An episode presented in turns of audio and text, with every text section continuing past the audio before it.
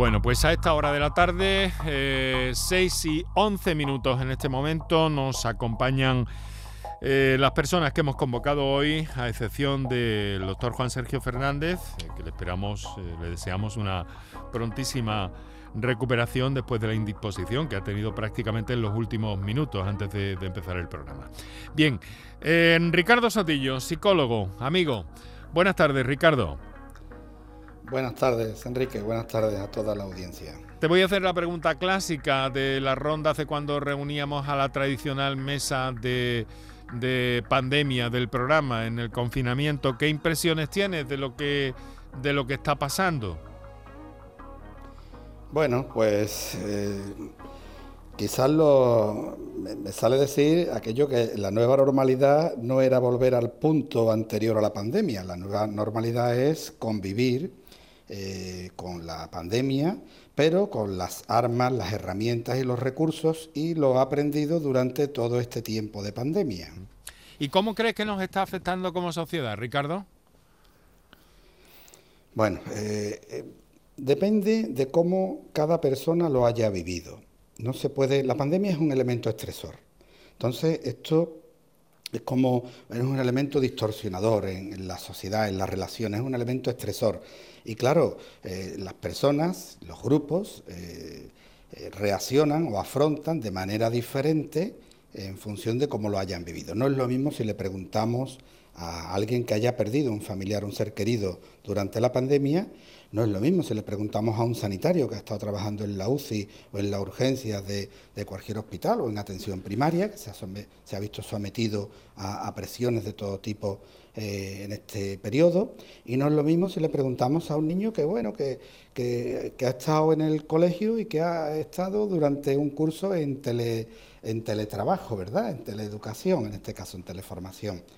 Por lo tanto, eh, en términos generales, la pandemia es un estresor que se, que se añade a los diferentes estresores, estresores en la vida y afectará a las personas en función de sus experiencias, de sus expectativas, de sus principios y de sus, eh, digamos, sus valores, ¿no? sus creencias. Muy bien. Mm, Ricardo, si me lo permites, eh, te voy a presentar y le voy a preguntar algo inicialmente al resto de nuestros eh, invitados en esta mesa que hemos montado en este día para hablar de la pandemia y recordar mm, recordarles que, bueno que tienen a su que tienen a su a su disposición las líneas habituales para intervenir en el programa. Voy a recordar de viva voz en, rápidamente notas de voz al 616 135 135, intervenciones en directo al 955 056 202 o 955 056 222. Ahora saludo y agradezco su presencia al doctor Ignacio Molina eh, Pineda de las Infantas. Doctor, doctor Molina, muy buenas tardes. Muy buenas tardes, ¿qué tal? Muchas gracias por estar con nosotros, eh, catedrático de Inmunología, Universidad de Granada, además de otras, eh, de otras muchas responsabilidades en el ámbito médico, académico y científico. doctor, quiero preguntarle por la, por la Omicron, ¿no? Porque eh, ¿Le hemos dado mucho bombo a la Omicron y no es para tanto? ¿O, no le hemos dado el bombo suficiente? ¿O cómo de preocupante es esta, esta Omicron en este momento? Bueno, vamos a ver. La, preocupación que hemos tenido en relación con la variante Omicron, eh, estaba plenamente justificada porque eh, de todas las variantes que se han generado hasta el momento es la que más se aparta de eh, la estructura del virus original.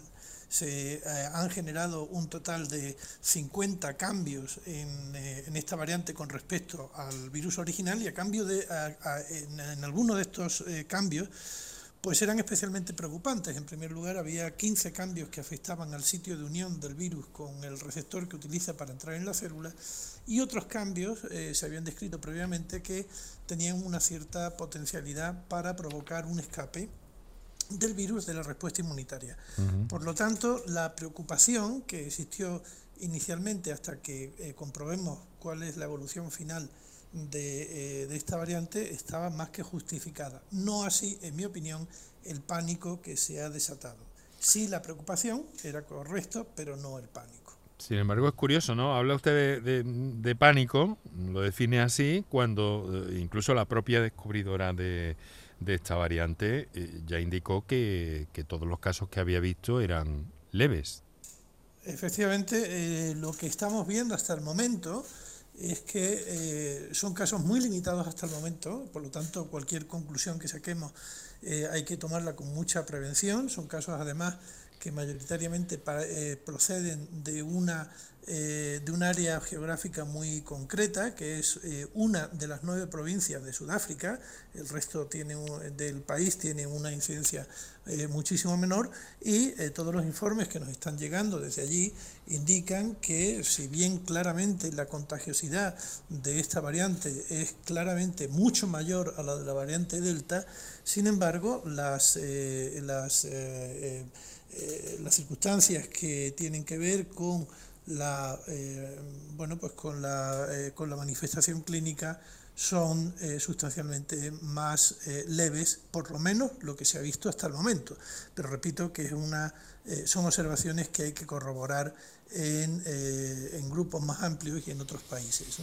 Bueno, doctor, pues muchas gracias por estar con nosotros. Ya sabe que nos acompaña eh, Ricardo Sotillo, a quien habrá escuchado probablemente, y también nuestro tercer invitado esta tarde es el doctor Rafael Martínez Nogueras.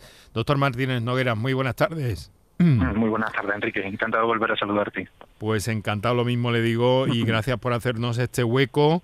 Eh, presidente de la Sociedad Andaluza de Medicina Preventiva y Salud Pública. Doctor, dígame una cosa, con todo esto que nos viene pasando en los últimos casi dos años ya, eh, ¿estamos aprendiendo de prevención, de autoprevenirnos? ¿O, ¿O cómo observa la sociedad andaluza en este caso, que es la que tiene y tenemos más cercana? Bueno, sí, sí que estamos aprendiendo y de forma tal vez tremendamente acelerada. Eh, yo antes de, profundizar un poco en esta parte, sí me, gustaría hacer algún comentario eh, sobre lo que ha dicho eh, Ricardo. Bueno, permítame que, que tú te a Ricardo ¿no? y, a Ignacio, que somos compañeros la tarde de hoy. Creo que es muy interesante la incorporación de los profesionales de la salud mental en la gestión de la, de la pandemia. Y tal vez ahí tenemos que hacer una cierta autocrítica, los que nos dedicamos a la salud pública, en la gestión de pandemia, porque tal vez hubiese sido más apropiado haberlo incorporado en una fase bastante bastante anterior. Eh, se han incorporado análisis posteriores y tal vez hubiese sido muy enriquecedor el que ellos hubiesen estado en las fases tempranas de, la toma de decisiones. Tal vez no hubiesen dado bastante más luz en la determinada eh, toma de decisiones, tanto los, los compañeros de salud mental, tal vez sociólogos, antropólogos, pero bueno, esa es una autocrítica que, que tal vez debemos tomar nota de ella y, y aprender para, para el futuro. Y luego, en cuanto a nuestro aprendizaje para las medidas prevención, pues está claro, ¿no? Ha habido ciertas cuestiones que llevábamos años intentando implantar, por ejemplo, los servicios de, urgencia. Eh, trabajábamos con un concepto que era el de la higiene de la tos, eh, cuando los pacientes en la época de alta frecuentación entren en los servicios de urgencia, pues deberían entrar haciendo una adecuada higiene de manos, eh, tosiendo y estornudando sobre la flesura del codo, utilizando pañuelos de un solo uso, las mascarillas si puede ser quirúrgica y todo eso que nos costaba, bueno, un tremendo esfuerzo, ¿no? No llegábamos a implantar de forma correcta los servicios de urgencia y los puntos de, atención de atención primaria, pues de repente ha llegado y se ha implantado y yo creo que ha, llegado y se quedará y será difícil que, eso desaparezca. Probablemente cuando acabe la pandemia pues tendremos fases durante el año en las que no se delite, pero cuando llegue la época de alta frecuentación será una rutina que tendremos establecida.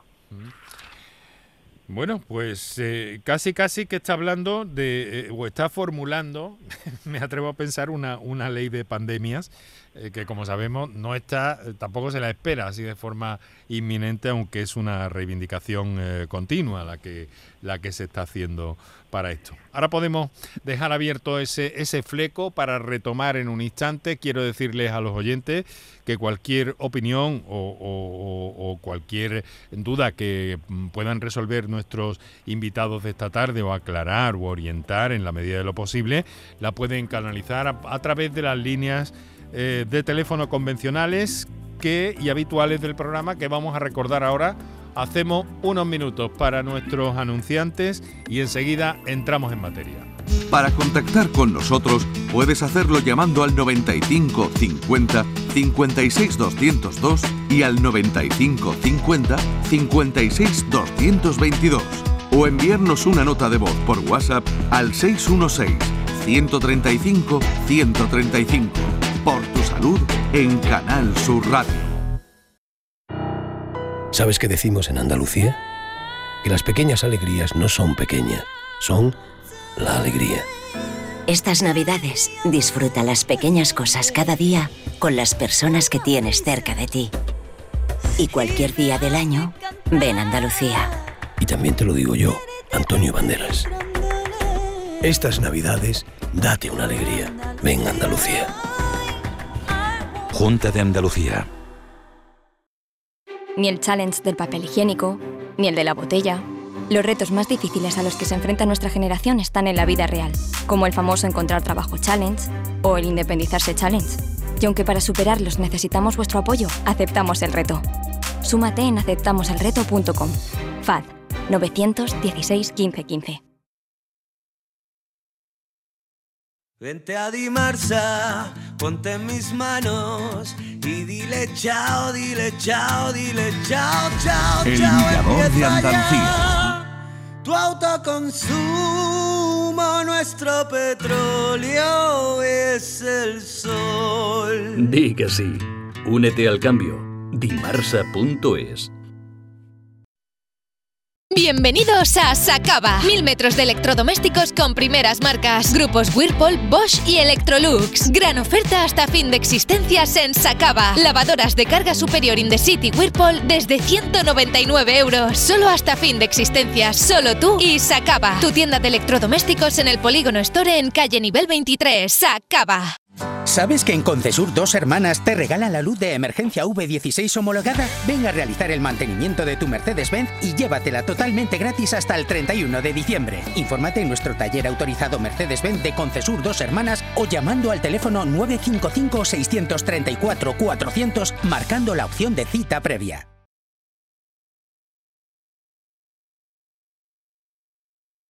Gente de Andalucía te invita a conocer la provincia de Sevilla a través de lo mejor de sus productos y sabores con la Feria de Productos Locales Sabores de Navidad. Este domingo, desde el patio de la Diputación de Sevilla, sabrás cómo se elaboran aceites de prestigio, aperitivos, panes artesanales, sabrosas carnes y conservas, cervezas, sensacionales dulces, vinos y licores. Gente de Andalucía, este domingo desde las 11 de la mañana en la decimotercera Feria de Productos Locales Sabores de Navidad. Con el patrocinio de ProDetour, Diputación de Sevilla. Todo lo que hacemos nos define. Cada acto habla de quiénes somos, de lo que nos importa. Ahora tenemos la oportunidad de decir tanto con tan poco. La oportunidad de mostrar lo mejor de nosotros. Por nuestro futuro. Por tu futuro. Llena tu mesa de Andalucía. Junta de Andalucía. Para contactar con nosotros puedes hacerlo llamando al 95 50 56 202 y al 95 50 56 222 o enviarnos una nota de voz por WhatsApp al 616 135 135 por tu salud en Canal Sur Radio. Son las 6 y 25 minutos de la tarde. Muchas gracias por estar a ese lado del aparato de radio, a quienes nos escucháis en directo, a quienes lo hacéis también a través de la radio, pero durante la redifusión de este programa en la madrugada de Canal Sur Radio, y aquellos que lo hacéis desde la plataforma canalsur.es o en la aplicación de Canal Sur Radio a cualquier hora del día, de la noche y en cualquier parte prácticamente, bueno, sin prácticamente, en cualquier parte del planeta. Se puede escuchar esa aplicación que os recomiendo, por cierto. Eh, vamos a ver, eh, hay una cuestión de, última hora que quisiera plantear a nuestros invitados de esta tarde. Recuerdo Ricardo Sotillo, eh, Ignacio Molina y, y, Rafael Martínez Noguera. Pero antes, un apunte que acaba de llegar, porque es que Austria está planteando imponer multas de hasta 3.600 euros a quienes se nieguen a vacunarse contra la COVID-19. Bueno, vamos a ver si comentamos un poco eso. También voy a, pedirles eh, que, nos den su opinión a los especialistas que hemos convocado esta tarde. Antes tenemos una comunicación vía notas de voz que nos ha llegado al 616 135 135 y que queremos escuchar. Adelante, compañeros, esa grabación. Eh, hola, buenas tardes. Eh, llamo de Cádiz. Eh, yo quería saber, mm, bueno, mm, yo ya tengo puestas las dos dosis y ahora mm, para enero me toca la, tercera. Ah, yo tengo un poquito de, de miedo, verano miedo. Yo me he puesto las dos, la transgénica me puse en, su en principio y no me ha dado problemas, no he tenido molestias ninguna, he estado bien, pero claro, ahora eh, tengo personas conocidas que se han puesto, vamos, cercana a mí, eh, la tercera de otra, de otra marca y no sé si, si, si debo mm, preguntar, si, cuál, pregunto cuál sería mejor y si yo no voy a tener problemas, porque la verdad que me da un poquito de susto. Venga, muchas gracias y buenas tardes. Bueno, pero suponemos que por algún tipo de reacción o algo. Eh, Rafael, doctor, la, la pregunta te la dirigimos a ti. Bueno, bueno, pues esta señora no debe tener ningún tipo de duda de vacunarse, puesto que se le pusieron la vacuna de, de AstraZeneca, ahora ya más de tres meses de que, de recibió la tercera dosis. En este caso se le pondrá una tercera dosis de recuerdo con vacuna de RNA mensajero, tanto de Pfizer como Moderna, y esta pauta que se denomina la pauta heteróloga se ha descubierto que es una pauta muy segura y además que induce una gran inmunidad a las personas que la reciben. Eh, es totalmente segura, eh, con un mínimo efecto secundario y por lo tanto que esta señora no tenga ningún tipo de, duda, que acuda a vacunarse lo, antes posible y el beneficio es indudable. Muy bien, pues al hilo de esto quiero preguntarle al profesor Molina, eh, si es tan amable, escuchamos hace unos días, ¿no? Eh, por parte de la farmacéutica Pfizer, eh, que confirmaba que una tercera dosis de su vacuna eh, mm, fortalecería o, crearía más eh, prevención para la variante Omicron. Eh, doctor, yo sé que puede ser algo complicado, pero le quiero pedir, ¿nos puede explicar esto?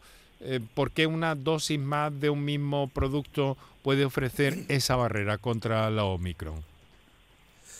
Sí, eh, debemos de recordar que las vacunas que estamos eh, administrando en este momento están eh, diseñadas y el monógeno que contienen es el de la cepa original y a lo largo de este año ha sufrido bastantes variantes, entre ellas, como he comentado antes, de una manera especial la variante Omicron. Por lo tanto, la secuencia de la variante original y la de y la Omicron pues difieren bastante y ello hace que eh, la inducción eh, de anticuerpos que son capaces de neutralizar la variante Omicron es eh, sustancialmente en personas vacunadas con dos dosis es aproximadamente unas 25 veces menor mm, de la que tienen las personas que han recibido tres dosis. Luego, por lo tanto, esta es la razón por la que se está eh, recomendando que eh, se instaure esta eh, tercera dosis, por la sencilla razón, como digo, que cuando se administra la tercera dosis, la producción de anticuerpos sube enormemente y nos pondríamos en un nivel equivalente al que tendríamos mm, frente a la variante original cuando hayamos cuando hemos recibido dos dosis, ¿no? Es decir que en el caso de la variante Omicron, tres dosis equivaldría a lo que eh, sería el nivel de protección conferido por dos dosis frente a la variante eh, original. Todo esto en términos de anticuerpos, pero quiero recordar que eh, una parte tan importante o más que la producción de anticuerpos en cuanto a respuesta inmunitaria está llevado a cabo por los llamados linfocitos T, eh, citotóxicos que eliminan el virus y eh, ahí creemos que eh, la respuesta pues seguiría siendo muy potente. Es decir, que la buena noticia es que las vacunas administradas hasta el momento siguen teniendo una capacidad bastante relevante, bastante importante de conferir protección frente a la variante Omicron. Por supuesto, frente a las demás, pero a la Omicron también. Ricardo, eh, da la impresión de que a lo mejor, mm, a lo mejor me da la, impresión mm, eh, personal y observo y os transmito y te transmito a ti en este caso por si nos puedes explicar. ¿No estamos un poco sobresaturados de la palabra vacuna, de recibir vacunas? Hemos cogido el, el periodo de la gripe, la vacunación de la gripe. ¿No puede haber ahí algo que, que inquiete, por ejemplo, que sea lo que inquiete a esta señora que nos ha llamado? Fenómenos que se ha producido en, esta pandemia. Canal Fiesta Córdoba. La suerte de la lotería no se elige. Lo que vas a tomar esta Navidad. Sí, perdón. Que digo que uno de los fenómenos es la toxinformación. Esa cantidad de, de información que se ha, a la que se ha visto sometida la sociedad. Eh, no se había dado hasta ahora el caso, por ejemplo, con el calendario vacunal que tenemos en las comunidades autónomas o con las vacunas que son obligatorias ponerla cuando viaja a países donde hay enfermedades eh, endémicas o en, cualquier otro caso, o, no hay esa información exhaustiva con, con determinados fármacos incluso de uso corriente, la gente no se plantea eso y en cambio con, la, con las vacunas parece como si todo el mundo tuviese un exceso de, información. Eh, bueno, eh, a partir de este momento, incluso desde antes, ¿no? Pero lo digo ahora, ¿no? Eh, cuando quiera, profesor Molina, mm, Rafael Martínez, intervenir para añadir algo, apuntar algo que yo dirija en principio, alguno de los del resto de componentes de esta mesa del programa, pues que intervengan por favor con, tranquilidad. Y, de acuerdo. Y si no, pues les paso a ese comentario que viene, que es eh, fresco del día, eh, multar a quien no a quien no quiera vacunarse. Es la decisión que está barajando ya el gobierno de Austria, que ha sido muy eh, contundente en las últimas semanas, como todos hemos visto personas que se nieguen a vacunarse, plantea imponer multas de hasta 3.600 euros.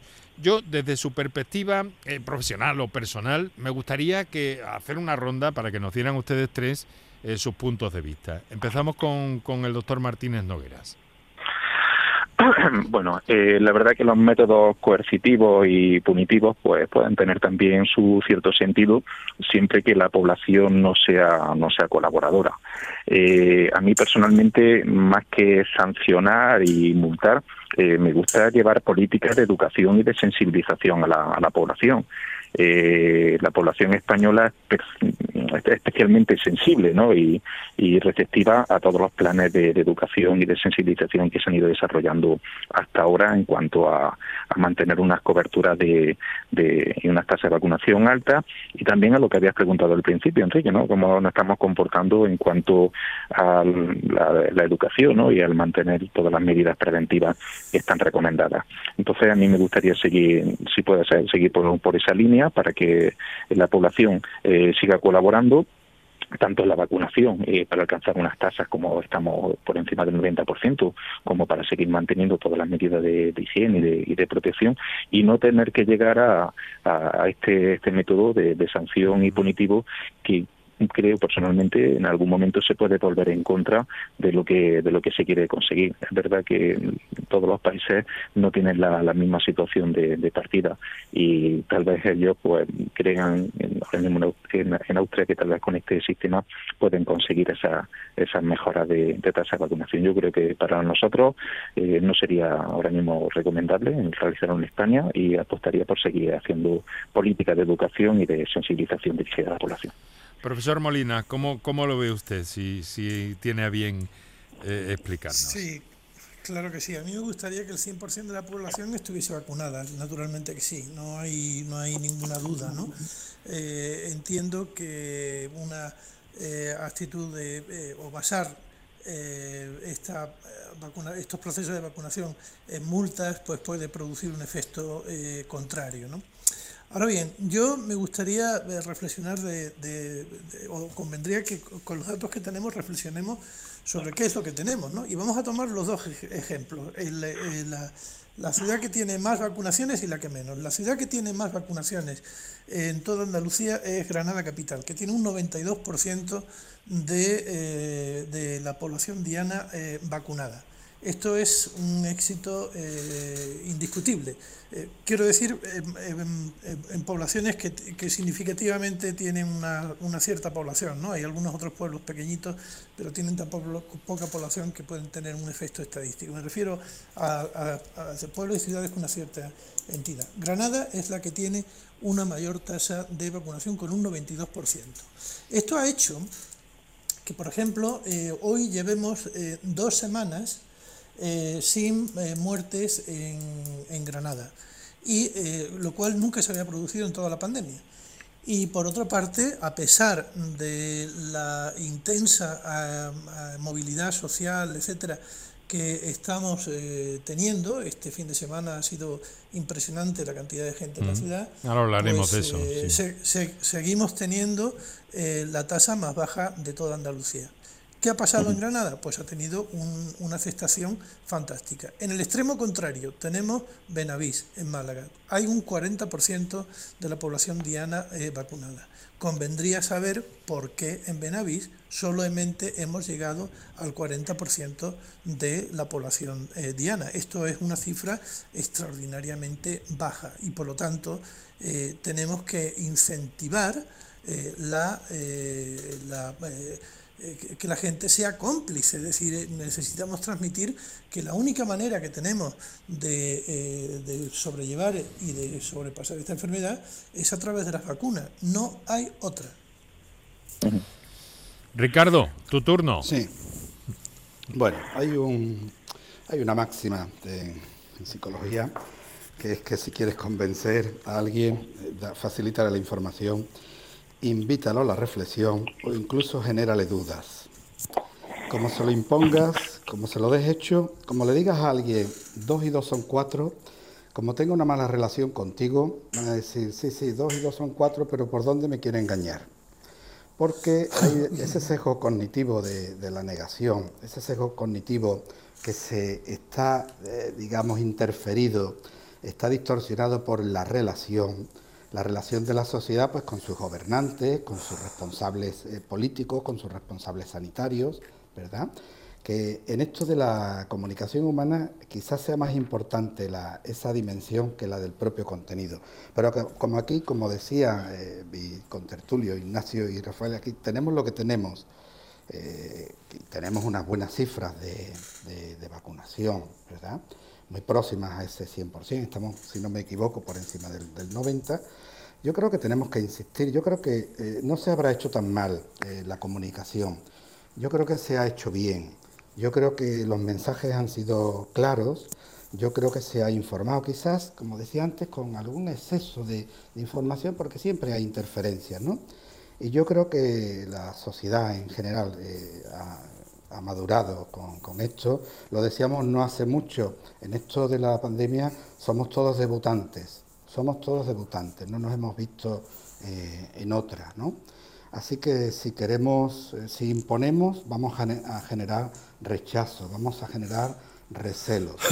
si informamos, si invitamos a la reflexión y si facilitamos los medios y si actuamos, vamos a, convencer, vamos a conseguir ese objetivo que es de, la vacunación.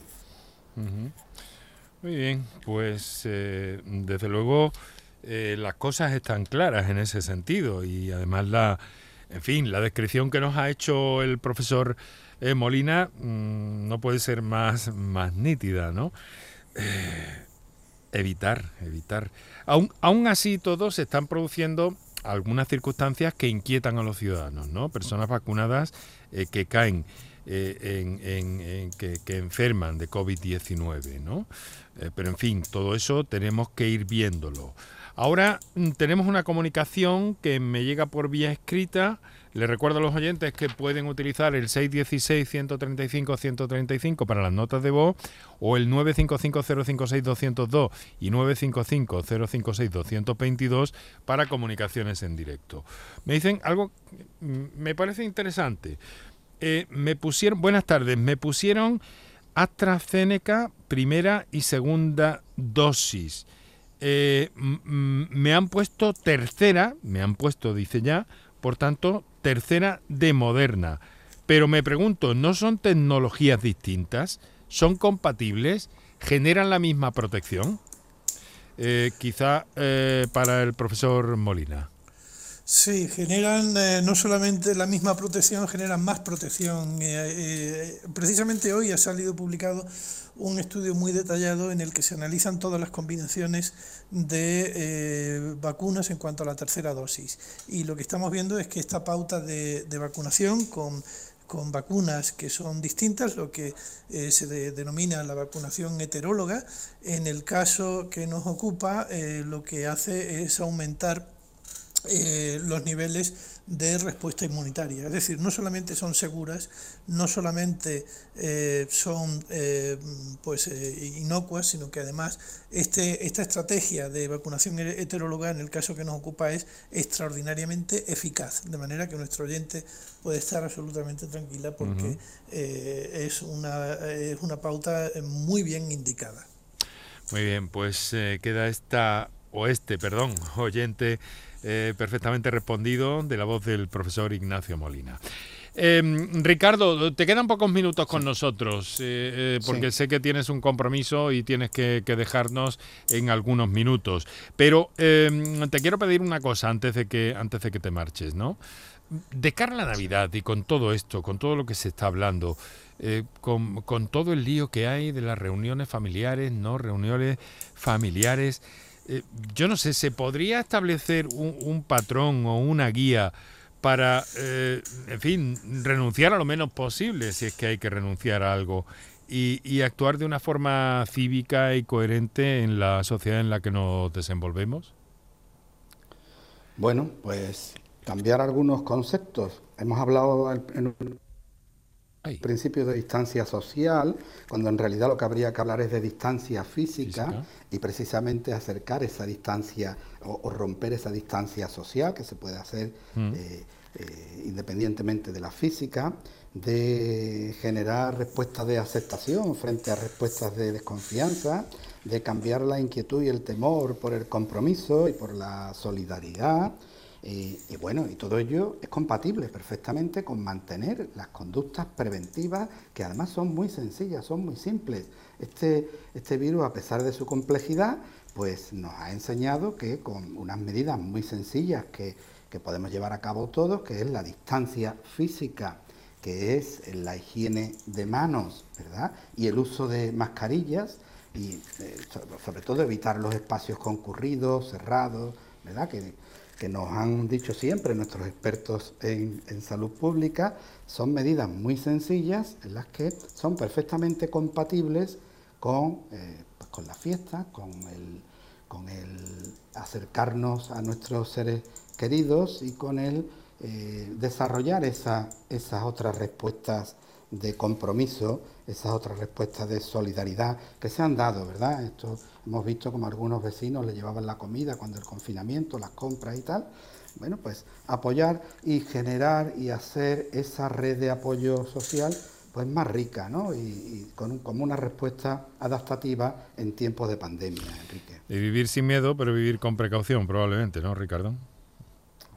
Exactamente, sí, exactamente. El famoso miedo al miedo del que hablamos al principio. Bueno, y recuerdo que en este programa siempre hemos mencionado lo de distancia física. Nunca nos gustó en aquellos días de crisis y en aquellos programas de crisis, nunca nos gustó lo de lo de distancia social, porque las palabras las carga el diablo.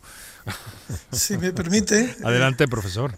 Sí, eh, hay una puntualización que quiero hacer que es muy importante. Conforme ha ido avanzando la eh, la pandemia hemos eh, aprendido o hemos cambiado nuestra percepción en cuanto a los mecanismos de contagio de la enfermedad. De tal manera que al principio eh, había, se, se, consideraban tres posibilidades, la transmisión a través de objetos y ahí el lavado de manos, la transmisión a través de las, las gotículas, y de ahí la distancia social. Y una tercera posibilidad que eh, al principio considerábamos improbable, que era la transmisión por aerosoles.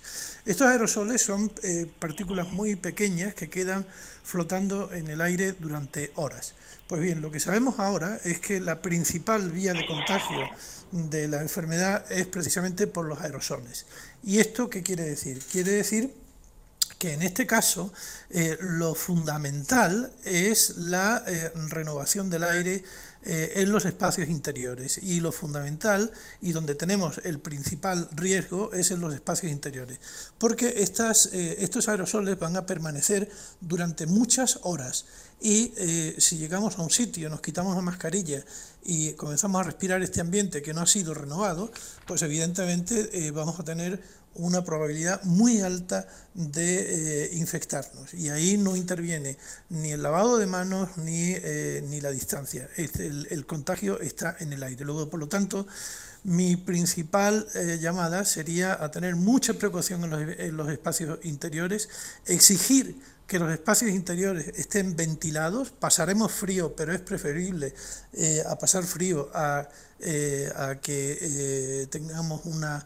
una enfermedad mm. y en aquellos otros sitios en los que por la estructura del edificio pues no sé, por ejemplo, el edificio en el que me encuentro no hay ventanas, pero hay un sistema de recirculación del aire y de renovación del aire que al principio funcionaba pues eh, eh, 30 eh, minutos a eh, cada hora y ahora está continuamente funcionando, porque entendemos que la principal vía de contagio son los aerosoles y ahí es donde quiero poner el énfasis en la estrategia que hagamos a partir de ahora. Ahí, sobre eso me han surgido además también algunas preguntas, profesor, que, que le voy a le voy a plantear para dentro de unos instantes. Ricardo, Ricardo Sotillo. No, dime, Rafa. Sí, eh, sí me, gustaría ahora, bueno, si tienes que despedir a Ricardo, sí, eso es. sobre lo que Eso es, Ricardo, sé que tienes un compromiso, nos habías alertado y avisado sobre el tema. Muchas gracias por haber estado con nosotros y que vaya bien. Volvemos a encontrarnos cualquier día de estos. Gracias a ti, Enrique. Un, saludo a todos. Un fuerte abrazo, Ricardo. Sí, adelante, por favor, Rafael. Bueno, sobre lo que ha indicado Ignacio, pues para seguir dando mensajes claros y que la población tenga muy claro qué es lo que tiene que hacer. Eh, las 13 siguen siendo totalmente válidas en cuanto a evitar la transmisión, que es sitios cerrados, cercanías y lugares concurridos. Y luego, en cuanto cuanto más barreras pongamos, pues muchísimo mejor. Desde luego es importante una ventilación adecuada, pero nunca tenemos que olvidar que la mascarilla suma y que la distancia suma y la vacuna también suma. Eh, no debe tener en cuenta la población una única barrera en cuanto a evitar la transmisión de la enfermedad, sino que debemos ir haciendo una suma de barreras consecutivas y eso nos va, irá dando poco a poco el que tengamos una mayor potencia a la hora de evitar la, transmisión de la, de la, enfermedad. Por lo tanto, las tres C siguen siendo válidas, cerrado, cercanía y concurrido, evitarlas y cuanto más barreras pongamos, pues muchísimo mejor. Uso de mascarilla en sitios cerrados, la ventilación favorecerla, la distancia y las vacunas obligatorias. Bueno, pues vamos a entrar en Completamente de acuerdo con Rafael. ¿eh? Completamente de acuerdo. Vamos a seguir, porque creo que es importante de cara a las reuniones que se perfilan y de todo el revuelo que hay, los test previos de antígenos que se están planteando y demás, yo creo que vamos a seguir por ahí, sobre todo de cara a las próximas fechas, que es para donde mayoritariamente, algunas ya se han producido, otras se han anulado también, lo sabemos, pero de cara a las próximas fechas, em, tener eso en cuenta y tener algunos detalles en cuanto a esas reuniones de trabajo, familiares, etcétera, etcétera.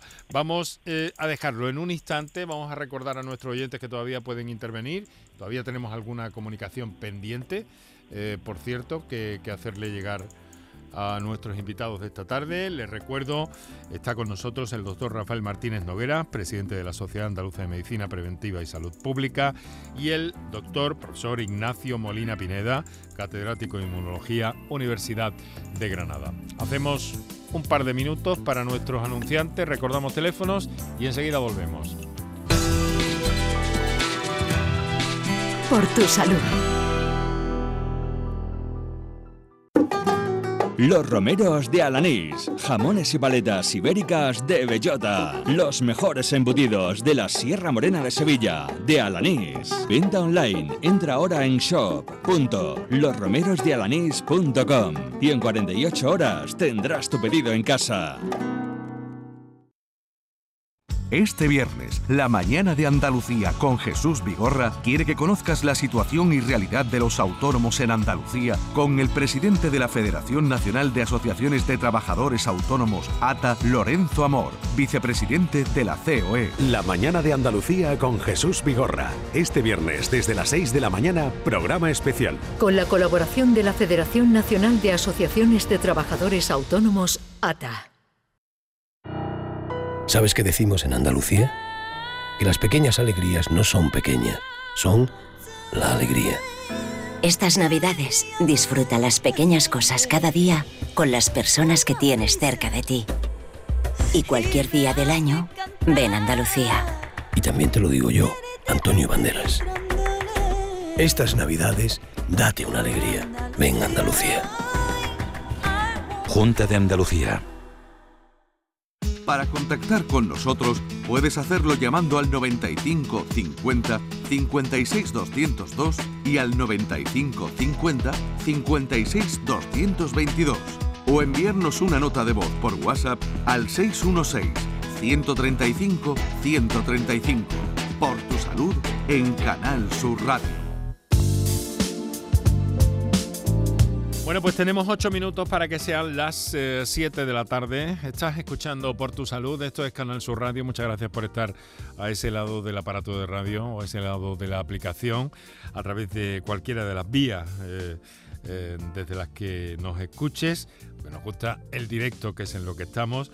Nos olvidamos de quienes nos sintonizan en la redifusión del programa en la madrugada o lo hacen a través de la plataforma canalsur.es o de la aplicación de Canal Sur Radio que os permite escuchar este cualquier otro programa de esta, de esta cadena a cualquier hora del día, de la noche y en cualquier parte del planeta. Bueno, vamos a ver, eh, mm, sobre la mesa yo creo que vamos a ir eh, cerrando casi ya hasta el final del programa con esto y en torno a esos apuntes. Entonces habría eh, como a ver, desde el punto de vista del preventivismo, Rafael, ¿se podría establecer, digamos, que una pauta para ese tipo de reuniones y que no fueran eh, conflictivas, que no alteraran un poco el orden emocional de las organizaciones o de grupos de trabajadores? Y que, y que se pudiera llevar a cabo de una forma normal y razonable y sin riesgos, o bueno, sin riesgo no existe, eh, como, como decís vosotros los médicos, ¿no? no, no hay riesgo cero, pero eh, de una forma razonable ese tipo de reuniones. Bueno, es difícil, ¿no? Si tuviésemos una, eh, una regla que fuese básica y sabiendo que la que cumpliéndola no tuviésemos ningún tipo de riesgo, pues ya la estaríamos aplicando desde hace tiempo. Eh, tenemos que seguir abogando por la responsabilidad y por la prudencia de, de todas las personas y seguir fomentando pues lo que hemos comentado antes, ¿no? El evitar la medida de las 13 y cuantas más barreras pongamos para evitar la transmisión, pues muchísimo mejor. Y desde luego, pues cuando eh, tengamos el más mínimo síntoma de que eh, podamos estar sufriendo una infección aguda respiratoria, que hagamos pruebas para descartar que somos positivos a, la infección por el virus SARS-CoV-2 y que no cometamos ningún tipo de imprudencia que pueda poner en riesgo a los demás. Y mientras tanto, pues lo que hemos comentado, ¿no? Evitar los sitios cerrados, ventilar lo máximo posible y fomentar toda la medida de precaución. Eh, profesor, ¿cómo, ¿cómo lo ve usted?